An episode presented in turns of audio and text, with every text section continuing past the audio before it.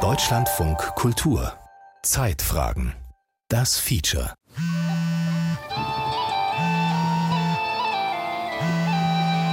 Stark, hallo? Oh, hey. No, you're fine. Glad you're reaching out. Okay, yeah, sure. Der Anruf war schon krass, also damit habe ich jedenfalls nicht gerechnet. Manuel steht in seiner Küche in Marburg, kocht Wasser auf und bereitet Kaffee für unser Gespräch vor. Aber ganz kurz vorher hast du es wirklich nicht gedacht, weil es war ja schon offensichtlich, dass da irgendwas nicht stimmt. Ne, dass da was nicht stimmt, habe ich auf jeden Fall gedacht. Ich habe ja auch. Manuel ist 30 Jahre alt, ein Kollege und Freund. Vielleicht steht er mir zu nahe, als dass ich ihn interviewen sollte. Aber Manuel ist zu einer tragenden Figur eines Konflikts geworden. Ein Konflikt, der derzeit alle deutschsprachigen Wissenschaftsredaktionen fest im Griff hält.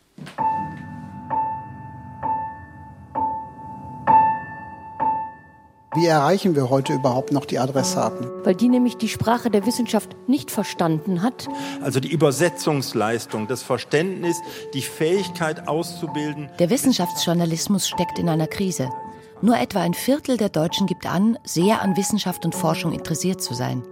Dabei ist spätestens seit Corona deutlich, dass wissenschaftliche Erkenntnisse überlebenswichtig sind.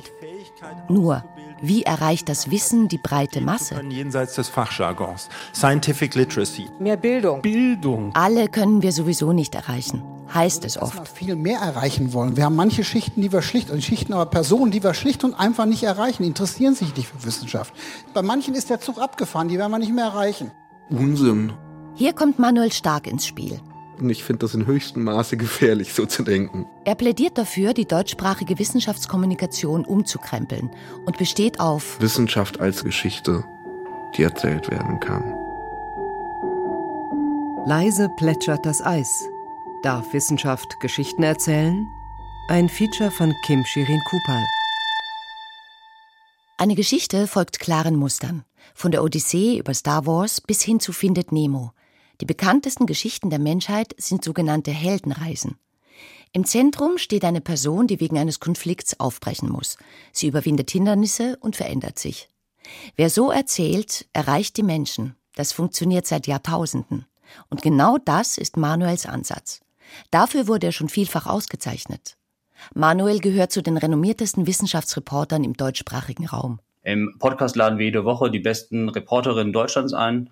Und mein heutiger Gast ist Manuel Stark. Manuel Stark. Ich möchte dich ganz kurz vorstellen, Manuel. Stark erzähle die Geschichte so großartig. Manuel unterrichtet an Universitäten und Journalistenschulen, spricht auf Fachkonferenzen mit Wissenschaftlern über die Chancen des Erzählens. Genau, exakt, so eine Unterhaltung, eine Geschichte liefert. Und da ich nicht jeden in jede Lebenswirklichkeit hautnah reinversetzen kann, versuche ich das eben mittelbar durch Geschichten. Der Manuel ist wirklich ein leidenschaftlicher Geschichtenerzähler. Das ist so auch so ein bisschen das, was er für sich entdeckt hat, dass das der Modus ist, mit dem er kommunizieren möchte. Thomas Susanka ist Herausgeber des Science Notes Magazins. Ein Heft, konzipiert als Schnittstelle zwischen Wissenschaft und Gesellschaft. Er hat Manuel vorübergehend in das Redaktionsteam geholt, als Erzählspezialisten. Da ist gut oft nicht gut genug für ihn. So, er ist schon so jemand, der dann auch wirklich so, ja, sehr streng, sehr genau auch in, in der Textarbeit ist. Vielleicht auch wegen seines persönlichen Antriebs. Manuel kommt aus einer ganz kleinen Stadt, Marktzeulen. Dorf sogar. Dorf, ja, von 600 Seelen. Äh, da hast du deinen Anfang genommen, das finde ich ganz beeindruckend. Dann hast du studiert, Philosophie. Also er hat mir mal so die Geschichte erzählt, äh, dass er mal einen Text geschrieben hat und sein Vater den Text dann zufällig gesehen hat. Meinem Vater, der in dritter Generation Eisenbahner ist, was für ein grüner Genetiker. Und angefangen hat, ihn zu lesen. Dann geht's ihm plötzlich was an. In seinem Leben, in seinem Alltag, in seiner Existenz. Manuel erzählt immer wieder von seinem Vater. Ein Mann, der selbst im Winter von fahrenden Zügen gesprungen ist, um die Weichen zu stellen. Ein Mann, der über unvorstellbare Dinge wie schwarze Löcher nur den Kopf schüttelt. Und auch äh, wissenschaftsskeptisch durchaus auch ist, aber sich da dann wirklich für ein Thema begeistern konnte. Und so wie ich das verstanden habe, ist es so ein bisschen so eine Initiationsgeschichte für Manuel gewesen in dem, im Feld des narrativen Wissenschaftsjournalismus, dass er einfach gemerkt hat, damit kann ich Menschen erreichen, die sich vielleicht sonst nie mit Wissenschaftsthemen beschäftigen würden. Und da hat er Blut geleckt. Manuel beginnt zu verstehen, dass Geschichten auf unser Gehirn wirken. And we start to scan their brains before the story is starting. Laut dem Neurowissenschaftler Uri Chasson aktivieren Geschichten Bereiche im Gehirn so, als würden wir das Erzählte selbst erleben. So we began doing other studies on this story. So we took blood before and after and we found that the brain produced interesting chemicals. Wenn wir gute Geschichten konsumieren, werden auch Hormone ausgeschüttet, erklärt der Neuroökonom Paul Sack. Wie das Glückshormon Dopamin, das Stress- und Aufmerksamkeitshormon Cortisol oder das Liebeshormon Oxytocin. Dadurch vergrößert sich unsere Empathie und unsere Aufmerksamkeit steigt. Geschehnisse und Fakten bleiben viel stärker im Gedächtnis. Geschichten bringen Ordnung in das Chaos der Welt.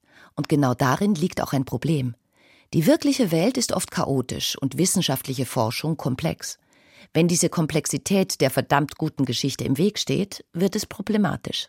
Die Tendenz zum Storytelling ist wirklich mit Händen greifbar. Da gibt es einen boomenden Markt der Fortbildung im Storytelling-Bereich. Es gibt Preise, die Leuten verliehen wurden, wie Klaas Relotius vor einigen Jahren, die das perfektioniert haben auf eine nicht unproblematische Weise. Julika Griem ist Direktorin des Kulturwissenschaftlichen Instituts Essen und Vizepräsidentin der Deutschen Forschungsgemeinschaft.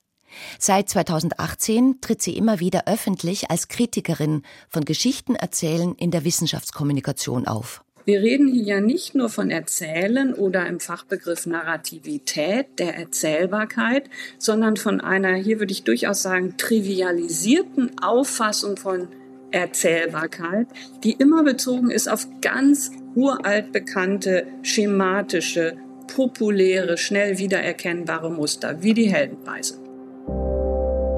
Dadurch würden komplexe Inhalte in die immer gleichen Muster gepresst und Stereotype bedient.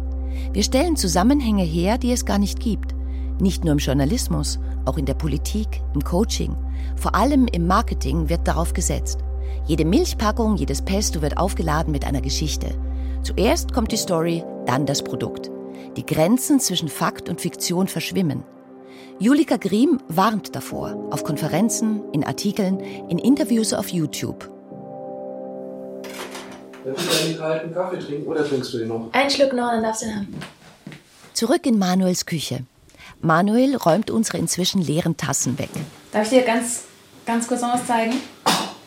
Ich spiele Manuel das YouTube-Video von Julika Griem vor. Es ging mir darum, möglichst zwei Tendenzen der gegenwärtigen Wissenschaftskommunikation kritisch herauszuarbeiten. Die erste Tendenz ist eine, die das Storytelling, das Erzählen von Geschichten in den Mittelpunkt stellt. Ich glaube, das vereinfacht die Materie auf problematische Weise. Manuel setzt sich und starrt auf den Bildschirm. Wir haben im amerikanischen Wahlkampf schmerzhaft gelernt, wie Storytelling funktioniert, wie Massen mobilisiert werden können, indem man besonders einfache und wirkungsvolle Geschichten über Freunde und Feinde erzählt. Genau das sollten wir in der Wissenschaftskommunikation nicht tun. Ich finde, wer argumentiert, dass Geschichten erzählen kein geeignetes Mittel ist, Wissenschaft zu kommunizieren, weil wir unter Wahlkämpfen mit Trump, in Verschwörungstheorien, in aller Art wirklich schändlicher Form die negativen Wirkungen kennengelernt haben. Entschuldigung, aber der argumentiert einfach dumm. Gerade jetzt sollte Wissenschaft unbedingt erzählt werden, erklärt Manuel. Seine Reise in die USA sei doch ein Beweis dafür. Das zeige doch auch der Anruf der. Ich unterbreche ihn. Manuel, könntest du die Geschichte nochmal von Anfang an erzählen? Also was genau ist eigentlich passiert in den USA? Manuel nickt und holt Tiefluft. Also alles hat begonnen mit der Geschichte eines Projekts. Wirklich in Person getroffen habe ich Lisa McKeon. Um, sorry, I don't have the words for it. Um, Lisa McKeon bleibt abrupt mitten auf dem Wanderweg stehen. Ihre ganze Körperhaltung verändert sich, wirkt abweisend gegenüber Manuel. We're a science agency that's collecting you know, quantitative science data. So I think we've just Und sie war plötzlich so wie ein Klischeebeamtenroboter. Also wir sind eine Behörde, die verantwortlich ist, um wissenschaftliche Daten zu liefern. Also die ganze Zeit sehr viel Daten, Daten, Daten, sehr viel Data. Yeah, the focus of our current research is really about collecting the quantitative data. Dass das so gar nicht zu dieser warmen, freudigen und offenherzigen Frau gepasst hat, die ich in den ein, zwei Stunden vorher erlebt hatte. Zwei Stunden zuvor. Yeah, here we are. So this is the pass. This is where we just came from. They said, oh, this is that trail that parallels the road, that Highline Trail along that rocky cliff. You can walk all the way out here. There's a chalet there. Die Biologin Lissa McKeon fährt mit ihrem Finger den Pfad auf der großen Wandertafel nach. Hier sind wir, mitten im Glacier National Park in den nordöstlichen Ausläufern der Rocky Mountains in Montana. Lisa McKeon war super. Das ist so ein Mensch, da freut man sich einfach mit, wenn sie über ihren Job redet. Also, da ist jemand, während sie so über Felsen nahezu hüpft, mehr als dass sie geht und irgendwie an den ganzen Bäumen vorbei huscht. Morning. Hey, Hi. morning. Hi, good morning. Hi. Did you guys spend the night? Yeah, at the chalet we did. Cool. Yeah. How fun. Yeah. Also an jeder kleinen Einbucht, an jedem See und jedem Fluss hat sie irgendwelche Anekdoten erzählt. So just on this other side of this ridge from where we are right here is Grinnell Glacier. So this is the one I said I used to hike up to as a child and looks really different now. Hier erhitzt sich das Land zweimal schneller als im globalen Durchschnitt. Die Gletscher der Rockies schmelzen und die im Glacier Nationalpark besonders schnell. Sobald das Eis verschwunden sein wird, drohen schwere Probleme, weit über die Region hinaus. Mehr als 55 Millionen Menschen, eines der mächtigsten Nationen dieser Erde, also der USA, sind mittel- bis langfristig bedroht durch das Schmelzen der Gletscher, weil das die Dynamiken in der Ökologie vor Ort komplett durcheinander bringt. Deswegen ist Manuel hier. Deswegen zeigt die Expertin des Northern Rocky Mountain Science Center ihm die Gletscherreste. Sie hat das Schmelzen der Gletscher dokumentiert durch das Repeat Photography Projekt. Ein Projekt, das historische, bis zu 100 Jahre alte Gletscherfotos mit aktuellen Aufnahmen vergleicht. Seit 1997 fotografieren Lisa McKeon und ihr Team jedes Jahr aus den immer selben Positionen, wählen immer denselben Bildausschnitt. 58 Bilderpaare, 22 Jahre Arbeit. Und es ist so eindrücklich, wenn man verschiedene Schwarz-Weiß-Bilder von damals sieht, wo einfach überall auf dieser Landschaft Eis ist und alles ist so weiß. Und dann kommen wir zu moderneren Aufnahmen aus den letzten Jahren und man sieht gar kein Eis und keinen Schnee mehr, sondern mit Glück noch einen Gebirgssee, der sich gebildet hat, mit Pech. Nicht mal mehr das, sondern nur noch Felsen, Staub und eine öde Landschaft. Und wenn man sowas sieht, versteht man auf einer ganz persönlichen Ebene, was Klimawandel bedeutet. Das Fotoprojekt funktioniert. Es erreicht Millionen Menschen weltweit und macht die Gletscher zu einem emotionalen Sinnbild für den Klimawandel. Why did it stop? Eben noch war Lissa McKean gut gelaunt, aufgeschlossen. Dann stellt Manuel ihr diese eine Frage. Warum wurde das Repeat Photography Projekt im Jahr 2020 gestoppt? Und da ist alles Kindliche und alle Freude aus ihrer Stimme gewichen. Also so wirklich so Antworten ausgegeben, die sich gelesen haben wie ein Behördenformular. Yeah, the focus of our current research is really Also der Schwerpunkt unserer aktuellen Forschung liegt eher darin, quantitative Daten zu erheben. Es geht nicht so sehr darum, den Klimawandel zu erklären.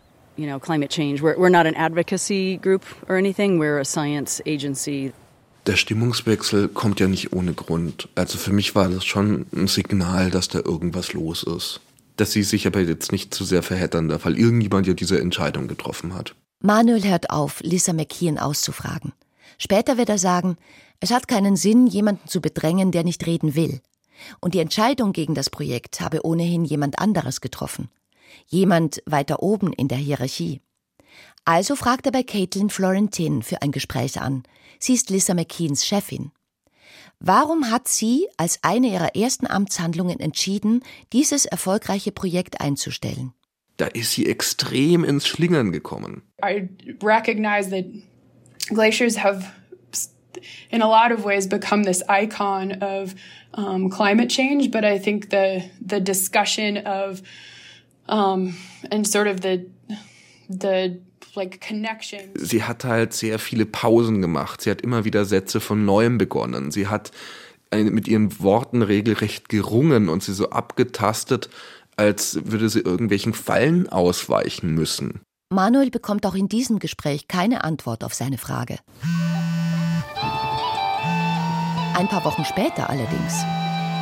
Stark, hallo? Oh, hey. No, you're fine. Glad you're reaching out. Okay, yeah, sure. Eine Person aus dem Forschungszentrum bittet um ein privates Gespräch. Sie will anonym bleiben. Vor allem die Kollegen am Science Center sollen die Identität nicht erfahren. Manuel schreibt auf, was der Informant erzählt. Schauen Sie her, es war halt wirklich dieses Trump-Jahr. Es war Wahlkampf. Wir hatten einen Präsidenten, der gelinde gesagt wissenschaftsfeindlich agiert hat und zugunsten des Zuspruchs in der Bevölkerung sich nicht unfein genug war, Wissenschaft zu leugnen. Caitlin Florentin ist 2020 Chefin des Forschungsinstituts geworden, im Wahljahr. Ihr Institut gehört zum Geschäftsbereich des Innenministeriums und der Präsident hieß damals Donald Trump. Die Angst war immens, wegen eines falschen Wortes plötzlich Teil der politischen Schlammschlacht zu werden. In unserem Team wurde das Credo ausgerufen, nur noch nackte Daten liefern, wertende Sprache vermeiden, reinste Wissenschaft und Schluss. Da hat das Fotoprojekt nicht reingepasst. Die Bilder sind emotional viel zu aufgeladen. Die Argumentation von Caitlin Florentin, der Chefin, ist durchaus richtig. Bilder liefern, egal wie korrekt aufgenommen, keine reinen Fakten. Doch dafür ist das Projekt nicht gedacht. Nur ist es dafür da, für ein Thema zu sensibilisieren, und zwar bei einer Gruppe von Menschen zu sensibilisieren, die keinen intuitiven Zugang zu Daten, Zahlen, Fakten, Wissenschaft haben. Wissenschaft soll nicht polarisieren. Sie soll nicht in Gut und Böse, Held und Antiheld unterteilen. Dafür ist Wissenschaft viel zu komplex. Aber die normalsterblichen Menschen da draußen, wenn sie nicht direkt von dem Thema betroffen sind, mögen Komplexität erstmal nicht. Die wollen es halt einfach. Und dieses irre Abschmelzen von Schlee ist erstmal einfach. Das entfacht erstmal Emotionen. Und schwierig wird's dann, wenn man Leute ohne Erklärung mit dieser Emotion zurücklässt. Ausgerechnet die USA, das Geburtsland des erzählerischen Journalismus, erleben einen Rückwärtstrend in der Wissenschaftskommunikation. Aus Angst. Deswegen müssten wir jetzt erst recht Geschichten erzählen, sagt Manuel. Denn wenn wir es nicht tun, überlassen wir eines der mächtigsten Kommunikationsmittel den Populisten wie Trump. Und ich bin mir nicht sicher, ob wir das wollen. Wissenschaftskommunikation ist natürlich ein ganz breites Feld. Es ist einerseits ein Forschungsfeld und das ist ganz viel nicht bewusst. Auch vielen, die Wissenschaftskommunikation betreiben, ist nicht bewusst, dass, dass natürlich Methoden auch wissenschaftlich dahingehend beleuchtet werden, wie man wirksam Wissenschaft kommunizieren kann. Das ist so ein bisschen wilder Westen gerade. Mirjam Chenny ist wissenschaftliche Geschäftsführerin des Instituts für klimagesundes Verhalten der Uni Erfurt. Sie gehört zu den großen Wissenschaftskommunikatoren im deutschsprachigen Raum. Sie untersucht, welche Methoden funktionieren tatsächlich, um die breite Öffentlichkeit zu erreichen. Und was sollten wir vielleicht einfach lassen, weil man schon weiß, dass es nicht gut funktioniert. Was nicht funktioniert, Fachbegriffe, Fremdwörter oder Schachtelsätze. Je länger die Sätze, desto größer das Risiko, unverständlich zu werden. Und im deutschen Sprachraum habe ich das Gefühl, gibt es teilweise immer noch so die Idee, dass, dass es möglichst verschachtelt sein muss und sonst ist es irgendwie nicht wissenschaftlich genug. Der Wissenschaftsjournalismus strotzt oft vor Schachtelsätzen. Warum? Erstens, kompliziert zu schreiben ist einfacher. Zweitens, wer umständlich schreibt, klingt zumindest klug. Drittens, wer Wissenschaft trocken und kompliziert erklärt, wirkt objektiv. Das ist in unseren Köpfen verankert, zumindest im deutschsprachigen Raum. Also da gibt es auch einfach Kulturunterschiede in, im englischsprachigen Raum, besonders USA, aber auch England. Da ist schon lange die Tradition, auch einfach in der Didaktik so, dass man sich mehr Gedanken vielleicht dazu macht, die Dinge einfach auf den Punkt zu bringen und auch, dass man sich das mehr traut. Klare Sprache, wie Alltagsrelevanz, kurze Sätze, wenig Fachbegriffe, das sind alles eigentlich so ja, am Ende simple Empfehlungen, aber die ganz wichtig sind, damit man nicht als Hörerin oder Leserin direkt abschaltet, weil man denkt, boah, hier kann ich jetzt sowieso nicht folgen bei diesen Begrifflichkeiten und sich vielleicht auch nicht so richtig angesprochen oder ernst genommen fühlt. Es geht immer um die Fragen. Warum sollte sich der Einzelne dafür interessieren? Was geht es ihn an? Wie lassen sich Menschen in ihrer Lebenswirklichkeit abholen? Ja, genau. Und ich glaube, das ist aber auch ein ganz, ganz wichtiger Punkt. Das ist diese Metaebene der Wissenschaft, die halt auch mehr kommuniziert werden sollte. Also Wissenschaft nicht nur als Fakten, die wir gelernt haben, sondern wie funktioniert eigentlich Erkenntnisgewinn. Ich glaube, auch das kann man schon kommunizieren, vielleicht auch wieder sogar durch auch einfach Geschichten. Da sind sie wieder, die Geschichten. Auf die Frage, was sie vom Geschichtenerzählen in der Wissenschaft halte, zögert Mirjam Jenny. Sie sei da keine Expertin, sagt sie, kenne aber einen, der viel darüber erzählen könne. Manuel Stark. Ja, da ist er in der Praxis viel erfahrener als ich. Intuitiv kann man sich das sehr gut vorstellen. Menschen mögen Geschichten, mögen gerne Geschichten hören interessieren sich auch einfach sehr gerne für Menschen. Ich glaube nicht dran, dass jemand sich nicht für Wissenschaft interessiert. Ich glaube, dass jemand abgeschreckt ist von der Art und Weise, wie Wissenschaft oft daherkommt. In diesem Mantel des Elitären, so mit den lateinischen Fachbegriffen, mit dieser Fremdartigkeit, dieser Komplexität, diesem Anschein von etwas Besseren, was der Pöbel eh nicht verstehen kann. Während in den USA die erzählerische Faktenkommunikation einen Rückwärtstrend erlebt, hat sie im deutschsprachigen Raum, laut Manuel Stark, noch nicht einmal richtig begonnen. Er treibt daher das Geschichtenerzählen voran, trotz aller Kritik. Und mir ist es unfassbar wichtig, einfach diese Kleidung der Wissenschaft anders zu schneiden und zu gestalten, sodass sie für jeden da ist, weil es ist sie. Und sie betrifft jeden und jede von uns alle in unserem Alltag. Und ich möchte mit dem Mittel des Erzählens darauf hinwirken, dass Leute diesen Zugang kriegen und verstehen, dass es auch für sie wichtig ist. Weil ich einer der Menschen da draußen war, die lange dachten, Wissenschaft, das ist ein Schmarrn, das sind die da oben, das sind die Großköpferten, wie es bei mir zu Hause heißt, wo ich dachte, die wollen mich ja gar nicht, das geht mich nichts an.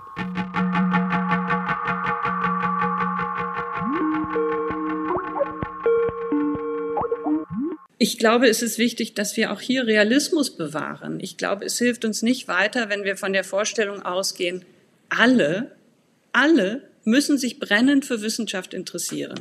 In einer Demokratie hat man das Recht, sich nicht für Wissenschaft zu interessieren. Das bedeutet ja nicht, dass man sie bekämpft und anfeindet. Julika Griem, die Kritikerin des Geschichtenerzählens in der Wissenschaftskommunikation, hat sich nie mit Manuel Stark unterhalten weder persönlich noch online. Doch beide wissen von ihren Überzeugungen und ihren Antrieben. Ihre Argumente werden hier einander gegengeschnitten. Eines stellt Julika Griem gleich fest. Was mich hier umtreibt, ist nicht, dass ich nicht möchte, dass erzählt wird. Auch in der Wissenschaft ist seit langem erzählt worden. Und das gestehen sich Wissenschaftler nicht so gern ein, weil ähm, damit der Verdacht verbunden sein könnte, dass man nicht mehr objektiv ist. Nur gäbe es so viele andere Formen der Wissenschaftsvermittlung, die zu kurz kommen. Und viele Forschende haben ja längst erkannt, dass es vielmehr darum geht, sich auseinanderzusetzen, interessante Gespräche zu erzeugen, Rückfragen zu ermöglichen, Widerworte zu erzeugen, um in eine intensive Kommunikation mit vielleicht auch oft offenem Ende hineinzukommen. Und das, glaube ich, schlägt sich nicht nieder in diesem Versprechen, ach, wenn wir die Leute schon abholen, dann kommen wir alle zusammen am Ziel an. Nein, so einfach ist es eben nicht. In früheren Interviews plädiert Julika Griem dafür, Interessierten die Welt der Wissenschaft zu beschreiben, sie zu erklären und zu analysieren, statt sie in Geschichten zu verpacken. Manuel kritisiert, in dieser Argumentation stecke ein Denkfehler. Wenn ich etwas beschreibe, brauche ich ein Publikum, das möchte, dass ich ihnen was beschreibe. Wer kennt das denn nicht, dass er an einem Abendbrottisch sitzt und irgendwer ungefragt einen Fakt nach dem nächsten raushaut und uns über Dinge aufklärt und belehrt, über die wir gar nichts wissen wollen. Das ist unangenehm. Damit es mich interessiert, brauche ich eine Antwort auf die Frage, was geht mich das denn an? Damit ich im Anschluss durchaus erklären, beschreiben und analysieren kann.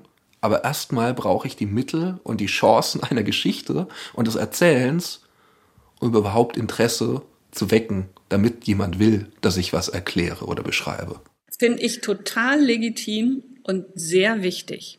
Und ich sympathisiere auf der ganzen Linie mit diesem Anliegen. Stichwort weniger Hemmschwellen, eine ist auch ein, ich, blödes Wort, barrierefreiere Wissenschaftskommunikation.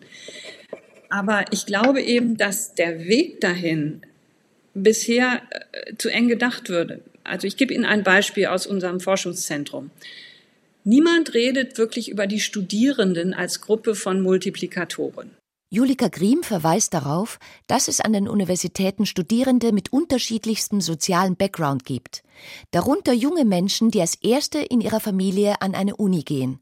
Das sei eine riesige Chance, um auch ihre Omas und Opas, ihre Bekannten, die eine Lehre machen, ihre Nachbarn, ihre Freunde, ihre früheren Mitschülerinnen zu erreichen. Und ich glaube, dass wir das unterschätzen, dass diese Zielgruppe sozial viel diverser ist, als äh, wir denken. Und dass wir über sie an Menschen herankommen können, die sich im Grunde gar nicht für Wissenschaft interessieren, weil niemand sie je angesprochen hat oder weil sie Wissenschaft sowieso doof finden.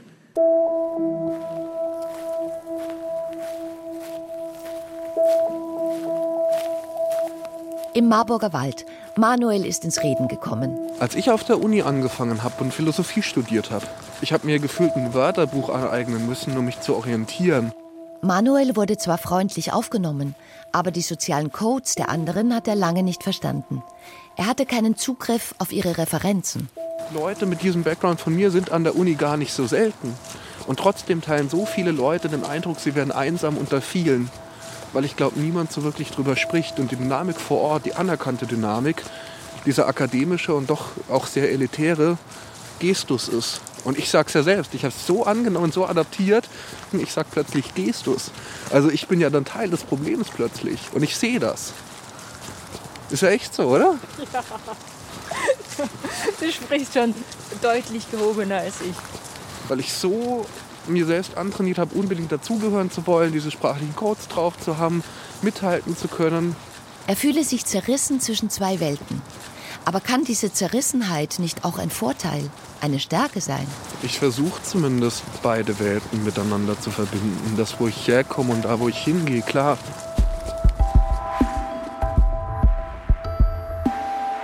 Manuel Stark will den Wissenschaftsjournalismus umkrempeln, will Wissenschaft als Geschichte, die erzählt werden kann. Um Informationen mit Emotionen zu verbinden und so eine möglichst breite Leser-, Hörer-, Zuschauerschaft anzusprechen in einem Beitrag, der Sog entwickelt und eben, auch wenn es ein doofes Wort ist, den Menschen eher ganzheitlich anspricht, als nur auf Ebene von Emotionen oder nur auf Fakten, sondern wirklich beides. Leise plätschert das Eis. Darf Wissenschaft Geschichten erzählen? Ein Feature von Kim Shirin Kopal. Es sprach Chris Pichler. Die Regie führte Roman Ruthardt. Verantwortlich für den Ton war Sonja Maronde und die Redaktion hatte Martin Mayer. Eine Produktion von Deutschlandfunk Kultur 2023.